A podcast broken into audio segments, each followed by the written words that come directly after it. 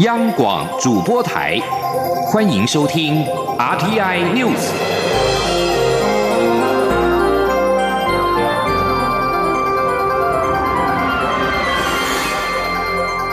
听众朋友您好，欢迎收听这节央广主播台提供给您的 RT News，我是张顺祥。台湾一直有高度的意愿贡献国际社会。但外交部长吴钊燮今天在立法院的外交委员会表示，由于中国打压力道持续增加，而且诸多国际组织顾忌中国态度，导致我方推案情势越来越艰难。不过，经过外交部锲而不舍的努力，目前累积了相当的成效，国际社会支持台湾的声量更已超越往年。央广记者王兆坤的采访报道。外交部长吴钊燮在立法院受访表示，希望争取更多友邦或理念相近国家支持台湾。向近来欧洲一些国家与欧盟议员呼吁世卫组织邀请台湾参与活动，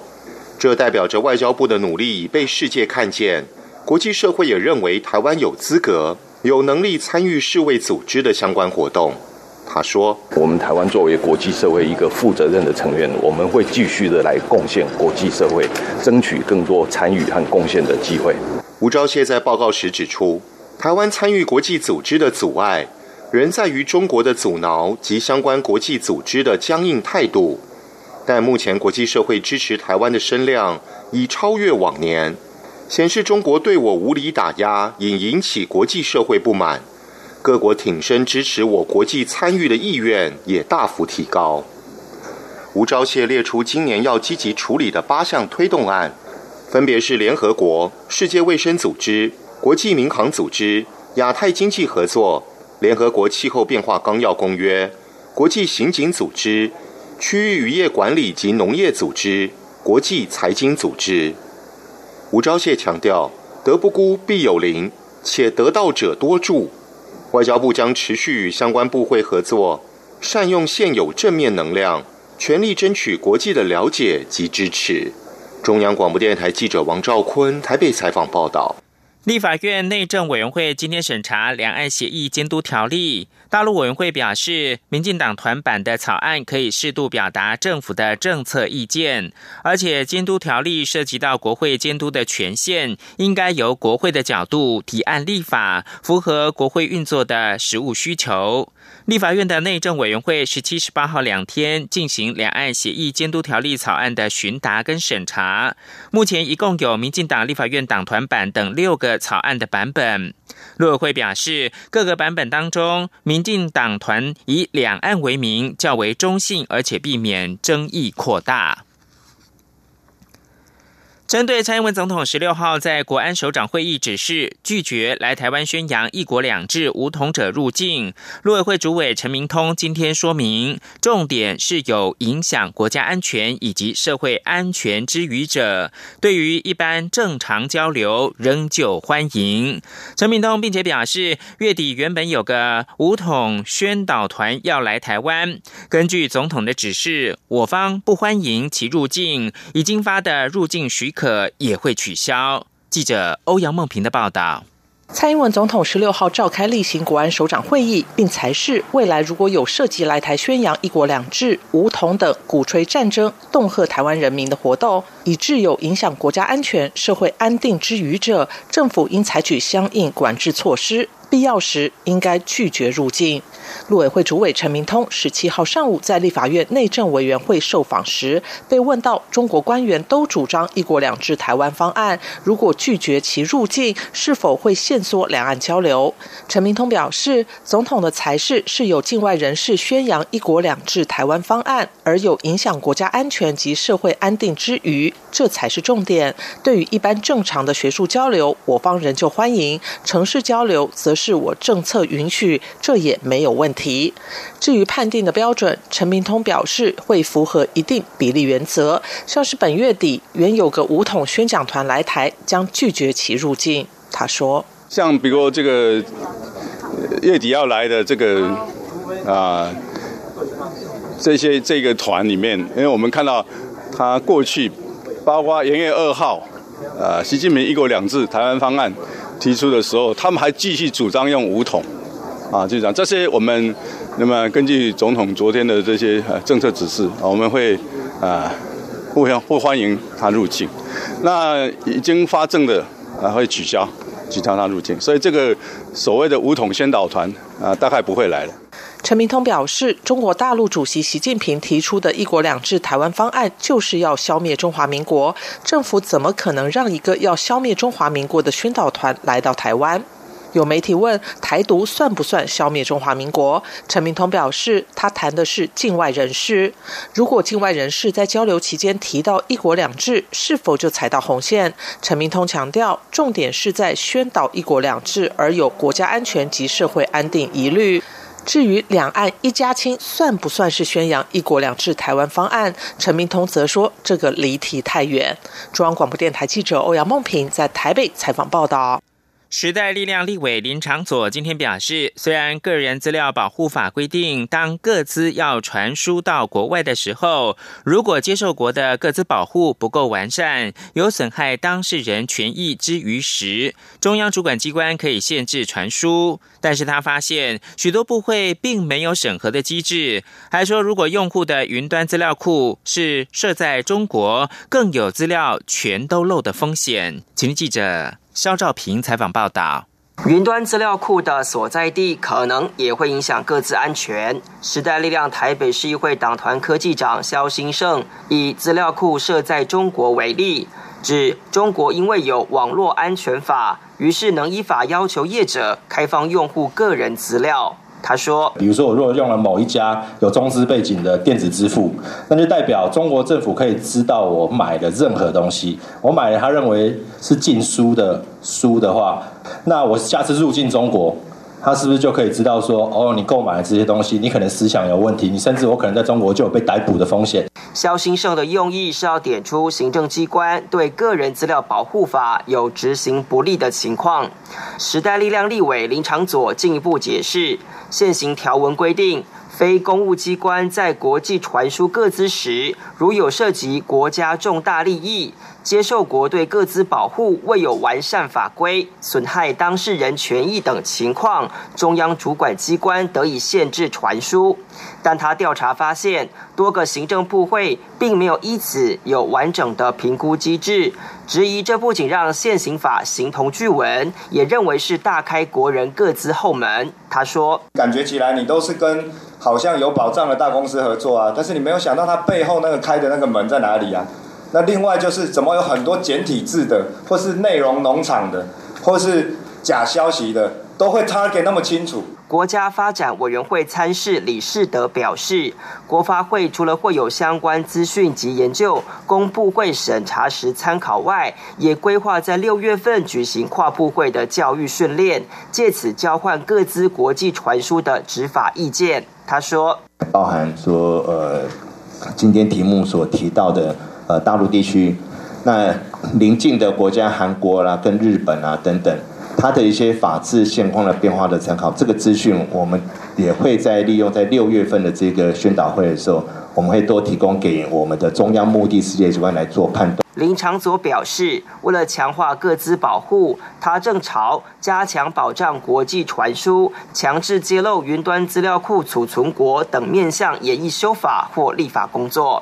中央广播电台记者肖兆平采访报道。关注来台湾旅客的相关的数据，内政部今天表示呢，二零一八年来台旅客一共是一千一百零六万，其中东南亚地区的旅客多达二百四十二万人次，占百分之二十一点八九，人数跟占比双创历年新高。而入境人数增加最多的是菲律宾跟越南。台湾去年出国是一千六百六十四万人次，依照增加比例来算的话，到泰国增加率最高，达百分之十八点四六。记者王维婷的采访报道。内政部移民署十七号表示，二零一八年来台旅客共一千一百零六万，其中东南亚地区的旅客达到两百四十二万人次，占百分之二十一点八九，连续九年呈现增加趋势。入境人数增加最多的是菲律宾及越南，显示政府推动新南向政策成果丰硕。统计指出，二零一八年来台旅客前五名分别为中国两百六十六万余人次，日本一百九十六万余人次，香港与澳门一百五十三万余人次，韩国一百零一万余人次，美国五十五万余人次。入境人数增加最多前五名分别为菲律宾、越南、日本、泰国及印尼。内政部移民署入出国事务组副组长林怡俊说。入境的人数增加最多的是菲律宾跟越南，另外入境人数增加最多的前五名分别是菲律宾、日本、泰国、印尼，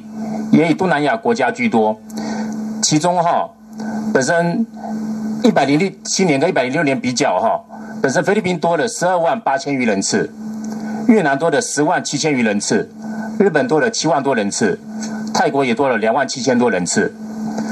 移民署统计指出，国人出国首选人是日本。二零一八年出国一千六百六十四万人次中，首站抵达日本的有百分之二十八点九九，其次为中国、香港、韩国及泰国。和前一年相较，除到香港减少七万多人次外，前往中国、日本、韩国及泰国都增加。依增加比率来说，二零一八年赴泰国增加率最高，有百分之十八点四六，赴韩国及越南分列二。三名增加比例分别为百分之十八点二二和百分之十四点四三。移民署也表示，因为推动新南向政策的关系，从高雄出发前往东南亚地区的航班增加，也使国人赴东南亚洽商及旅游的热度持续增加。中央广播电台记者王威婷采访报道。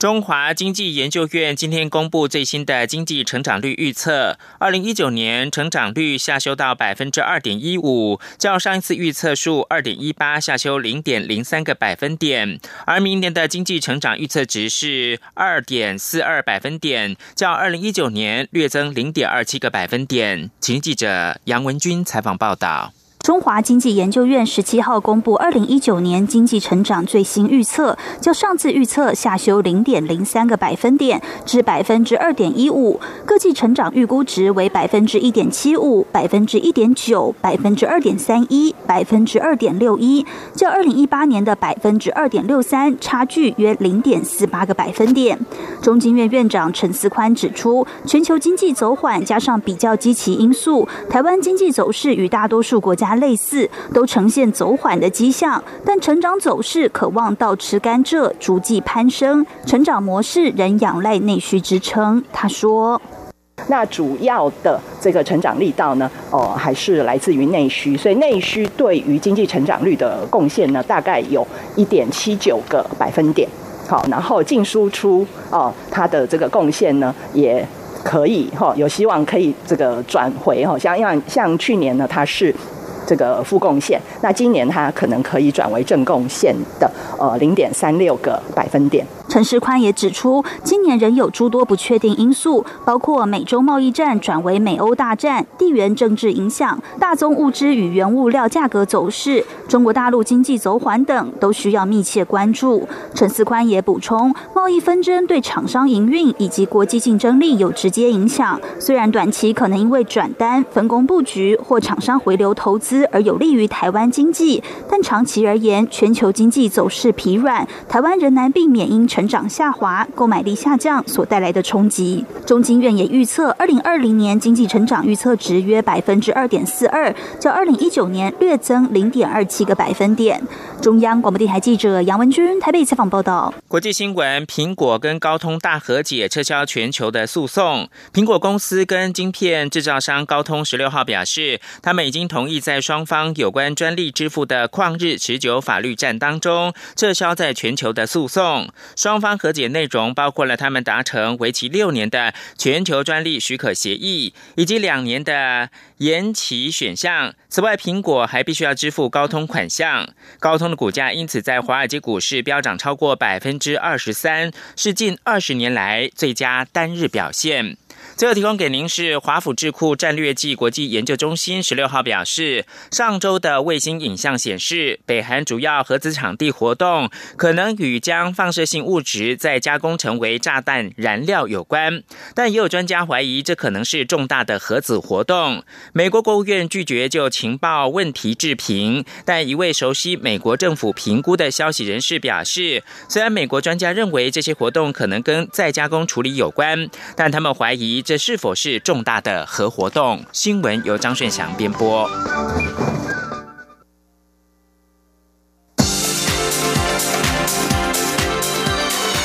这里是中央广播电台台湾之音，欢迎继续收听新闻。欢迎继续收听新闻，我是陈怡君。现在关心的是二零二零总统大选的相关话题。红海董事长郭台铭昨天首度表态，有意参选二零二零年总统大选。郭台铭今天上午十一点前往板桥慈惠宫参拜时表示，二零二零大选攸关台湾的未来，他一直都很关心。没想到妈祖竟然跟他心有灵犀，前几天托梦给他，叫他要出来，要出来为台湾做事。郭台铭说，他会遵从妈祖的指示。而红海上午也证实，郭台铭今天下午三点将出席国民党中央委员会荣誉状的受赠仪式，将会由党主席吴敦义亲授郭台铭荣誉状，表彰其爱党情怀与贡献。外界也研判，国民党此举将为郭台铭的党籍及党权问题解套。而在民进党方面，民进党总统初选的时程延后，引发了部分党员不满，甚至是扬言退党。民进党主席卓荣泰今天表示，虽然退党情况还不明显，但是有几位令人尊敬的老朋友退党，让他感到惋惜。他会再找机会请求这些老朋友做出不一样的决定。卓荣泰并且温情喊话，强调民进党还有更重要的工作，他一定会找出最强总统候选人，争取最后胜利。记者刘玉秋的报道。民进党总统初选时程延后所引发的政治效应不断，甚至掀起资深党员的退党潮。对此，民进党主席卓荣泰十七号在党中央主持立委初选协调结果记者会时受访表示，有几位令人尊敬的老朋友，过去一个星期以来有退党的动作。虽然经由全国各地方党部调查后，退党情况还没有很明显，但就算只有一两位，还是让人觉得很惋惜。朱荣泰强调，虽然有些决定与一些人的想法不同，但党中央并没有逾越初选的机制，也必须尊重中执会上多数的意见。他希望能有机会找找这些老朋友聊聊。那我希望我能够有机会、有时间，能够找几位这些我尊敬的老朋友，我能够跟他们在。请求他们是不是能够有不一样的决定？周荣泰也再度喊话，认为民进党还有更重要的事情要做，他一定会为党推出最强的人选。我认为党未来更重要的工作跟任务，就是把往后的工作继续的把它做好，这样才能让所有还在支持我们的人，或者对我们有一些不同意见看法的人，能够看得清楚党未来的作为。我们还是在整个。机制的运作里面去进行的，我们也一定会为党找出最强的人选，用这个最强的人选跟社会对话，争取胜选。至于总统初选协调进度，周荣泰说，本周进度全放在立委初选协调上，总统初选没有任何新的发展。而对于红海董事长郭台铭近期将决定是否参选总统，国民党也将颁发荣誉状给郭台铭。媒体追问民进党是否焦急，国民党又有新的总统人选冒出来，卓荣泰则说，这要请教国民党主席胡敦义或是高雄市长韩国瑜比较清楚，相信他们的焦急不亚于民进党。中央广播电台记者刘秋采访报道。而红海集团董事长郭台铭有可能会参选，也联动了台北股市的表现。红家军个股在今天大多是以上涨之姿来反映这个消息。市场认为，虽然法人对于郭台铭如果投入总统大选给予正面回应，但是郭台铭如果参选的话，未来制定的经济或者是财政政策都难免不会被外界放大解读，是否有图利自我企业的可能。记者陈林信宏的报道。台湾二零二零总统大选还未正面开打，但有意投入选举表态的人也越来越多。近期红海集团董事长郭台铭也释出有意参选的风向，且表示会在近两天揭晓。由于郭台铭在国内外投资的企业不少，相关洪家军的股价也备受关注。以十七号早盘来看，红海旗下的通信概念股亚太电信，在未来五 G 时代扮演极为重要的角色，股价每股已经长期低于十元。早盘爆出超过七万张的大量，收涨停八点四五元。不过涨停之后也随即打开，近午盘时涨幅已缩小至百分之三多。至于红海股价，近中午时来到九十二元多，上涨百分之二多。外资法人连续十四个交易日买超。对于红海股价表现，市场认为虽然和郭台铭有意参选总统有关，但也并非绝对正相关。国泰政企顾问处协理简博。仪说，其实红海股价开始涨，最主要原因是它公布第四季的季报又预期。那整个状况来看，就是出现第一根长红。那长红的话，它股价来看，最近来看，就是因为那一根之后，整个投信跟呃外资持续加码，所以说最近涨的话，应该是反映基本面的一个呃又预期的一个好转，加上说第一季的淡季过去了，那即将这个开始慢慢进入这个旺季，所以跟总统选举有没有关系？我觉得有关系，这绝绝对不是一个正面的一个关关系。不过，市场对于郭台铭是否真的投入总统大选也相当有疑问，认为以郭台铭过去四十五年势必躬亲于企业经营，如今真要放手，恐怕也没有那么容易。启发投顾副总李永年说。郭董他这一次是不是真的会跳下来参选啊？我觉得要打个问号，因为呢，呃，他要在这么短的时间之内把他位置哈，就经营管理的这个位置呢，要让给要让给接班人来接班哈。我想时间可能会太短，所以他即使组一个接班的团队的话，恐怕也很难呢，对这个红海整个集团的操作呢哈，能够像。郭董事长这么的顺手啊！另外，市场也分析，如果郭董真的投入选举，也选上，未来制定的经济或是财政政策，也难免会被各界放大解读，是否有图利自己企业的可能性？郭董要投入大选，眼前还有不少难题得先解决。中央广播电台记者陈林信鸿报道。而在台北股市最新表现方面，目前时间来到十二点二十二分，台股加权股价指数上涨四十七点，来到一万零九百七十五点。今年是中华职棒三十周年，而职棒魏全龙队也即将回归。鼎新集团三董魏应冲今天透过了魏全龙粉丝脸书网页，正式向外介绍教练团的名单，包括领队与教练团。魏应冲期许为了龙魂再现，大家能够一起努力打拼。总教练叶军章也强调，会用自己过去的经验，将魏全龙带到更好的地方。记者江昭伦的报道。鼎新集团计划以魏全龙名义重返中职。鼎新集团三董魏英冲十七号率领领队吴德威、总教练叶军章、守备教练黄炯龙与打击教练张泰山、前魏全龙总教练徐胜明的妻子谢荣瑶，以及前魏全龙领队任忠杰一起录制影片，正式向外界说明筹组魏全龙复出的感想。魏英冲推崇叶军章，曾自费前往美国学习最新的棒球知识，是做事一步一脚印的人。张泰山为基层棒球付出的精神也令他感佩。从职棒元年开始，就跟着前魏全龙教练徐生明的黄炯龙，在魏英冲眼中是一个最能传承魏全龙精神的人选。魏英冲感谢大家在他最困难的时候愿意帮助他，希望大家一起努力再现龙魂。魏英冲说：“我就希望帮魏全龙的付出，我们能够为了台湾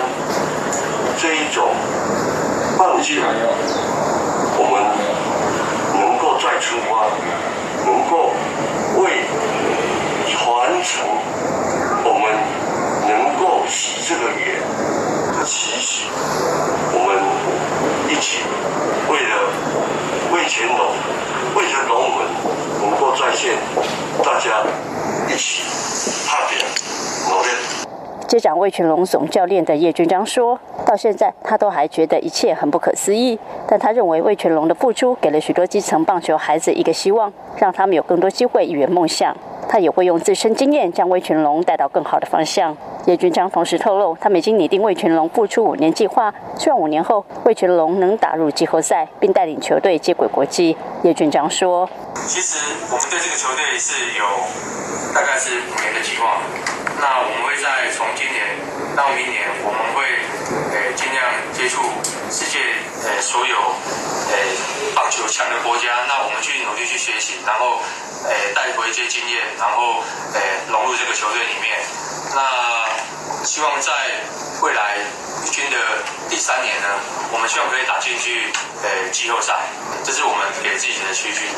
张泰山说：“有机会再以魏全龙的一份子重新回到球场，很感谢三董魏英忠给他这个机会。他现在的梦想就是希望能打造棒坛更多创造纪录的球员。”张泰山也认为，中华职棒若少了魏全龙，就像少了会飞的翅膀。有魏全龙重新加入，中华职棒的比赛会更精彩。希望魏全龙迷能到场为他们加油。王炯龙对于重返魏全龙也充满感恩。他说：“过去他在职棒球场上写自己的职棒人生故事，现在魏全龙赛复出，他会把多年经验回馈母队，感谢魏全龙迷不离不弃的支持，一起打造魏全龙魂在线。”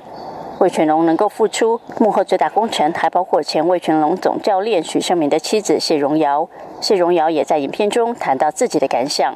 谢荣尧说：“他的心情有点激动。二十年前，魏全龙和所有球员、球迷历经许多风波和棒球低潮。后来，他也曾与徐生明深聊过，若有一天魏全龙再复出，他的想法是什么？徐生明的回答是：他一定支持，因为这是许多基层，尤其是偏向孩子一个很大的希望。谢荣尧相信，这次魏全龙一定可以把过去龙魂找回来，甚至做得比以前更好。确定领队与总教练团名单后。”鼎新集团接下来将向中职递交加盟计划书，一计划六月底投入年度选秀会，明年参与二军赛事，后年正式加入一军开打。中广电台记者张昭伦台北采访报道。新闻焦点来到香港，港府有意修订逃犯条例，引发争议。香港立法会今天首次开会讨论逃犯条例的修正草案，支持和反对修订的阵营都派人加入审议草案的法案委员会，而不同立场的人马也聚集在场外的示威区，相互较阵。法案委员会一共有六十二人，支持草案的清政府建制派和反对草案的泛民主派议员大都报名加入，但是以建制派议员占多数。在议会大楼外，支持和反对修法的团体也到场集会，他们各自停留在执法人员所划定的示威区，但也不时互相叫骂。香港男子陈同佳去年初涉嫌在台湾杀害随行女友后逃返香港，港府为了处理其引渡事宜以及补强现有的法律漏洞，决定要修改逃犯条例，以便以个案方式与台湾和中国大陆等地安排引渡的事宜。不过，港府的决定受到了泛民派方面的反对，他们担心这会成为北京当局要求引渡政治犯的法律依据。不过，当局也多次强调，逃犯条例不会引渡政治犯。另外，根据香港大学民意研究计划十六号公布的最新调查，提出修法的主事人保安局局长李家超的民意支持度下跌了百分之五，反对率则是上升了百分之九。全球最大规模的单日选举活动——印尼总统和全国议会大选，在今天登场。在这次的大选当中，前印尼将军普拉博沃在二零一四年败选之后卷土重来，挑战寻求连任的现任总统佐科威。大多数的民调都显示，佐科威将取得两位数的领先。这是全球规模最大的单日选举，有超过一亿九千两百名印尼的合格选民可以参与由超过二十四万五千名候选人所投入的国家和区域立法选举。如同近期不少发展中国家的选举，中国对印尼的影响力也成为这次选举的焦点话题之一。分析师认为，对包含中国在内的外国投资者来说，强打民族主义的普拉博沃并不是他们理想的合作伙伴。普拉博沃在竞选期间不断的将印尼面临的困境归咎于外国政府与外国投资者。另一方面，佐科威在他的任期内也不断透过的基础建设计划来吸引中国的投资。巴黎地标圣母院在十五号遭到大火重创之后，法国总统马克宏十六号表示，他希望在五年之内重建这座有八百五十年历史的大教堂，并希望法国人民同心协力重建圣母院。马克宏十五号晚间视察圣母院，并且说要发动募资。距离大火发生二十四小时，法国企业等各界涌入的捐款已经超过了七点五亿欧元。在此同时，美国总统川普十六号也向法国总统马克宏转达美国人民的慰问之意，表示美国愿意协助重建。以上 T N News 由陈义军编辑播报，谢谢收听，这里是中央广。